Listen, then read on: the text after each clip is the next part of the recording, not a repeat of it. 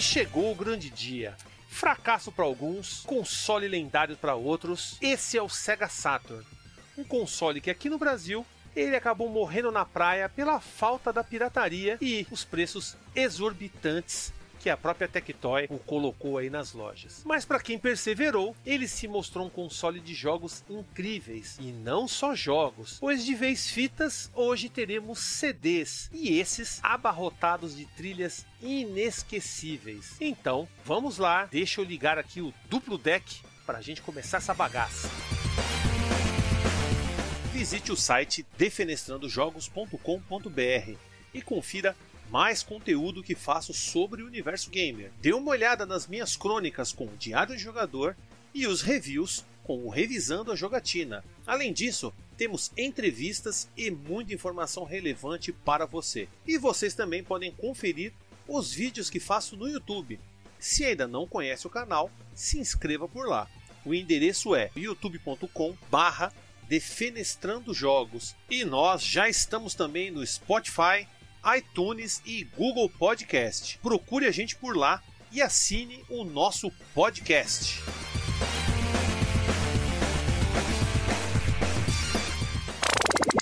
A produção desse podcast foi realizado pela Hood On Produção Audiovisual.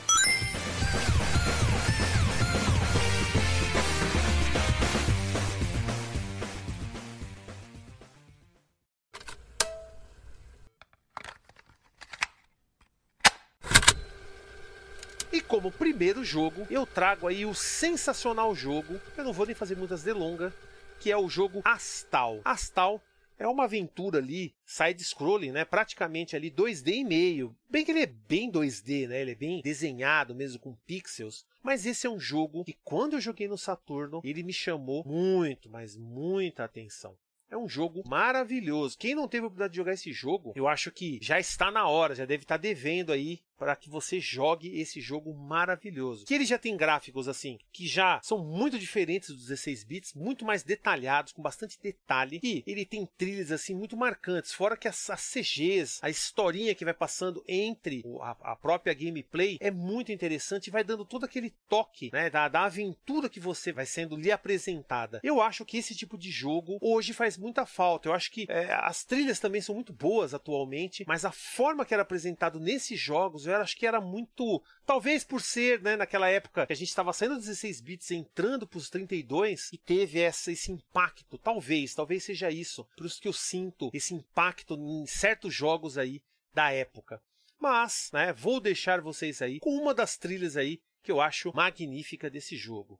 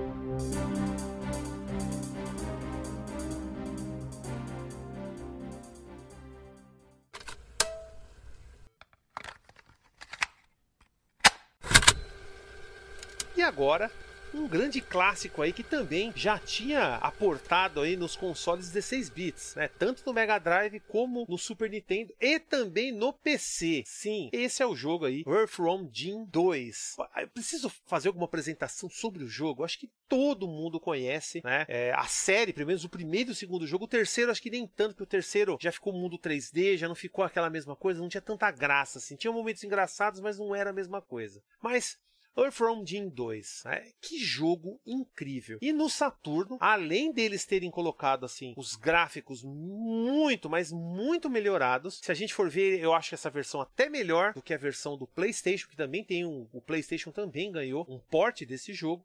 Mas a versão do Saturno é um primor. É um primor, primor, assim, que você fala, cara, como é que eles fizeram tudo isso? Fora que você tem aquelas telas famosas, né, de salvar os cachorrinhos que o, que o Psycho Crow, né, o, o corvo psíquico fica jogando, e você tem que usar tipo um tambor, onde fica tocando aquela música que parece uma música, sei lá, tarantela, parece uma música italiana, é muito engraçado. O jogo tem momentos incríveis, fora, né, que, que trilha sonora, né? Quando quando chegou os videogames de CD, a trilha foi de um nível assim muito muito alto. O nível aumentou muito e vocês vão poder conferir agora.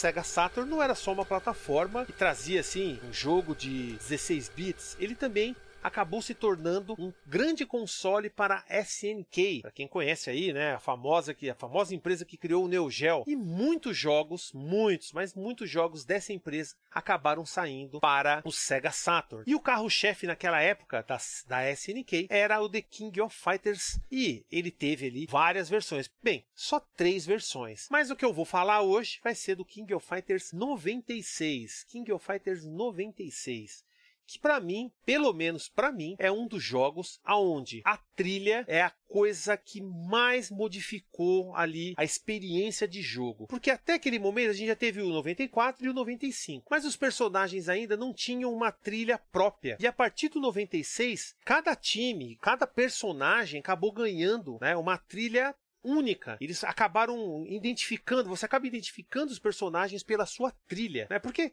eu acho que eu não preciso nem falar de jogabilidade, dos personagens, acho que todo mundo está careca de saber esses detalhes de The King of Fighters. Mas a trilha sonora, e, e aqui a gente lida com trilhas, você pode ver o, o time do, do Kim Kapuan, que é o time da Coreia, a partir do 96 até as últimas versões, a trilha sempre se manteve a mesma, que é uma música sensacional. Além do que o próprio time do Art of Fight, do Fatal Fury, todos eles acabaram ganhando essas músicas que acompanharam eles depois na 97, na 98. Bem que na 97 tocava apenas para alguns personagens a música, né? Alguns personagens nem tinha música, né? Exatamente porque a SNK quis utilizar todos os recursos mesmo para dedicar todos os recursos para ali os frames de ação. Tanto que o 97 é um primor mesmo da série, né? Não é à toa que é considerado um dos melhores jogos da série. Mas o King of Fighters 96, pelo menos para mim, é onde você encontra as melhores trilhas dos jogos da SNK. Ali você tem várias músicas de vários personagens, que nem o time dos chefões, né? Você tem as, três músicas do Gizzy, do Mr. Big e do Krauser. Então você tem as três músicas que tocam geralmente nos seus jogos de os jogos da onde eles da onde eles vieram e está dentro do jogo. E eu vou deixar aí uma trilha que um grande amigo meu recomendou aí que eu tocasse para vocês, porque na sequência ele vai dar um pitaco sobre o Sega Saturn.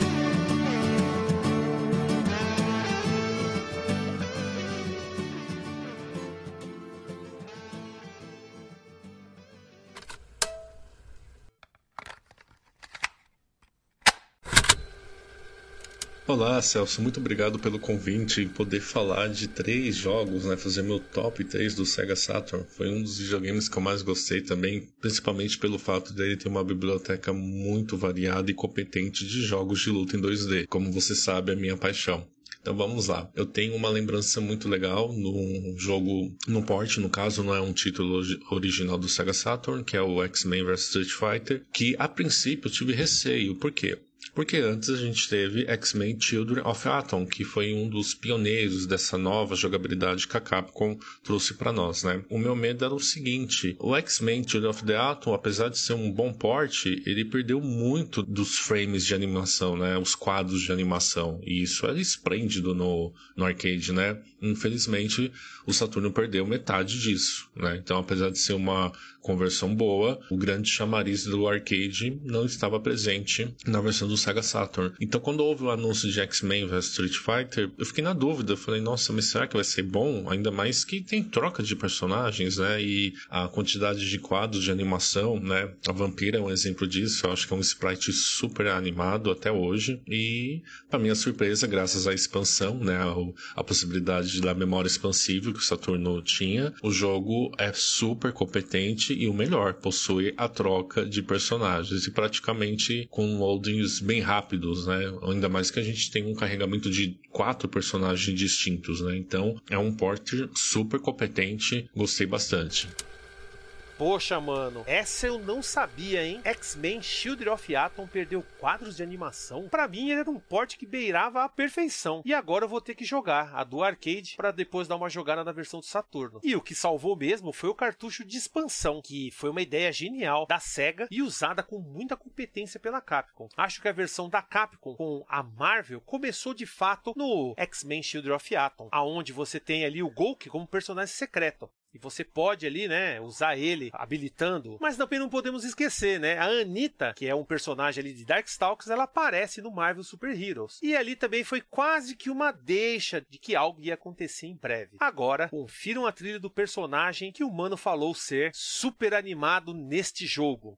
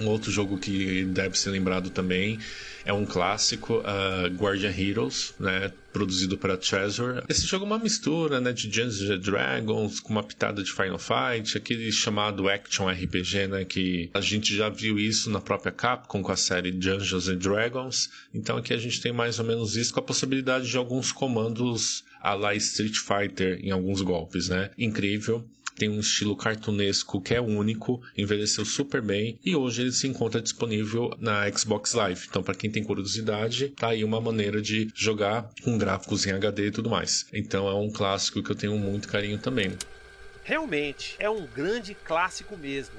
E vários jogos da Treasure ganharam versões HD na Xbox Live. Se não me engano, Radiant Silvergun também está entre eles. E a Treasure sabia fazer jogos. Muitos criticam esse jogo em particular, mas acho que como você, eu joguei na época e me diverti horrores. Ainda mais se tiver um multitap do Saturno para jogar um versus com até seis amigos. Isso aí é algo que em breve eu tenho que fazer no Discord Warrior deste jogo e ver se, né, crio aí, né, deixo o negócio fazer pegar fogo. Mas muito boa essa sua escolha, meu querido. Melhor ainda a escolha musical, Logo que começa o jogo, já somos presenteados com essa grande trilha.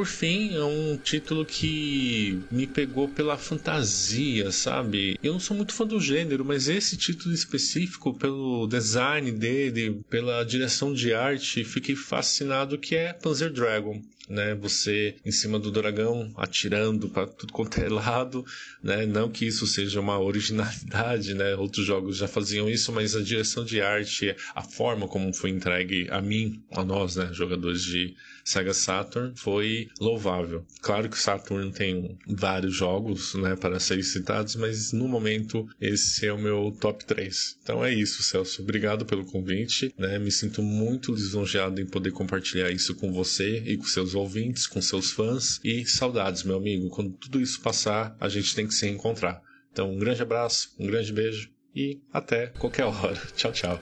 Mano, você é o cara dos jogos de luta. Quem não viu, procure a playlist do canal do YouTube. As lives que o mano comparecia era coro de louco quando rolava aquele joguinho de luta da SNK ou da Capcom, era sempre ele em primeiro lugar, sempre matando todo mundo. E esse é um cara que manja, mas não tem o que falar, mano. Era só, né, o tema fantasia. Os gráficos que hoje podem ser vistos como feios ou datados naquela época, né, fazia a gente perder a respiração. Ainda mais a introdução do jogo, que era longa e explicava como tudo começava. Além disso, a trilha sonora é o que se trata desse podcast. E já vou deixando mais uma que logo que somos apresentados ao jogo já encheu o coração de esperança. Confiram aí.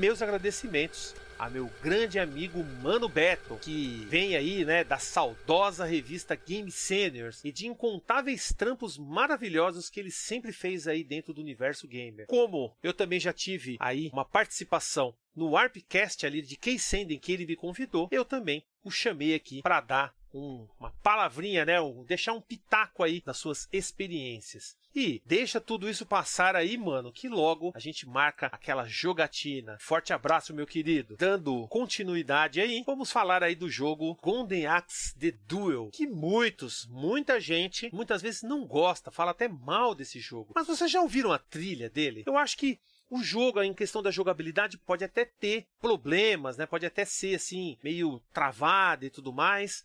Vocês já deram uma ouvida na trilha desse jogo? Que trilha sensacional! Eu acho que os jogos não são só gráficos, existe toda uma questão artística que não é só, né, da, da, visual, a gente também tem a audível, que é algo que faz esse jogo se tornar, pelo menos para mim, muito melhor. Tem músicas que são muito relevantes, que lembram, tem até um, um certo toque dos jogos de Golden Axe mais antigos. Mas é claro, né? Eu acho que a pessoa precisa acabar se divertindo um pouco para ela conseguir passar a curtir melhor, né? Também as trilhas. Porque, como eu falei, né? É é um, é um casal ali, é um conjunto. Se o jogo é bom, se o jogo tem ali gráficos bacanas, jogabilidade boa e a trilha também acompanha isso, óbvio que tudo fica muito melhor. Mas confiram aí essa trilha aí para que vocês percebam o que eu percebi já na época.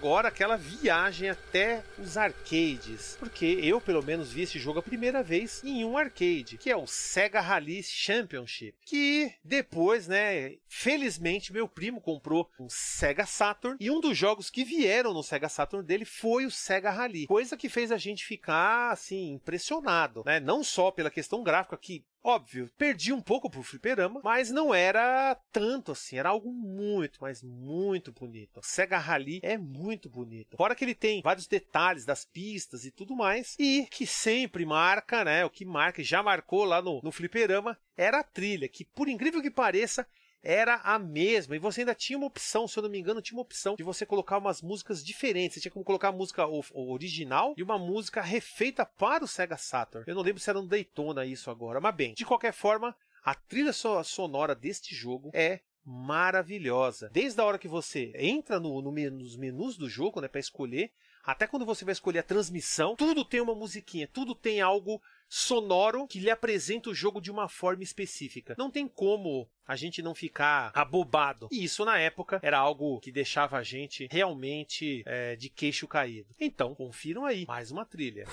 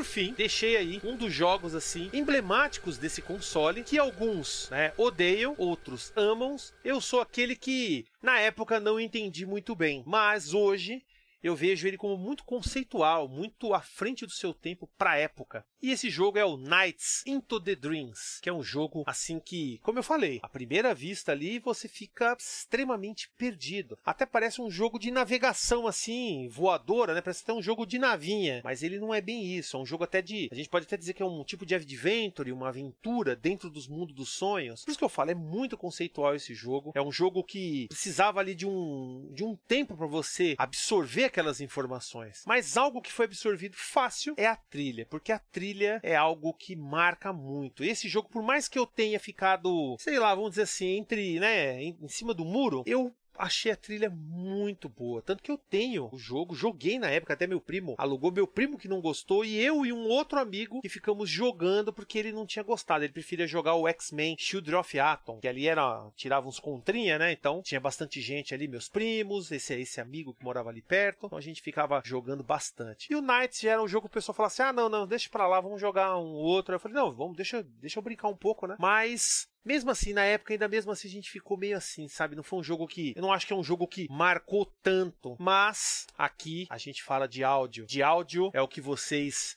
serão servidos agora.